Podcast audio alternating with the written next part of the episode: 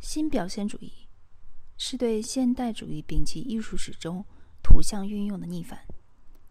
新表现主义者背离他们过去所受概念艺术模式的训练，转而采用传统的加上绘画与雕塑创作艺术品的模式。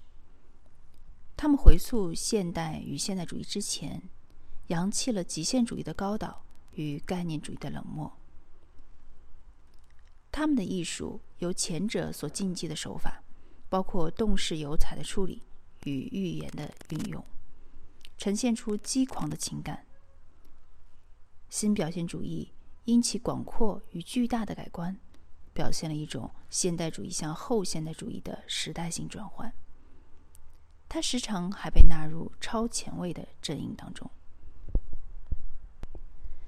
新表现主义的内容或形式很难归纳和概括，它的图像来源很广，从报纸新闻、超现实主义的梦境以及古典神话与闲适的小说封面，林林总总，包罗万象。德国艺术家进而诉诸二十世纪初期的表现主义。来整合二战后德国文化的压抑。有些美国画家，例如施纳贝尔，则运用怪异的历史图像创作极度个人化与隐喻性的作品。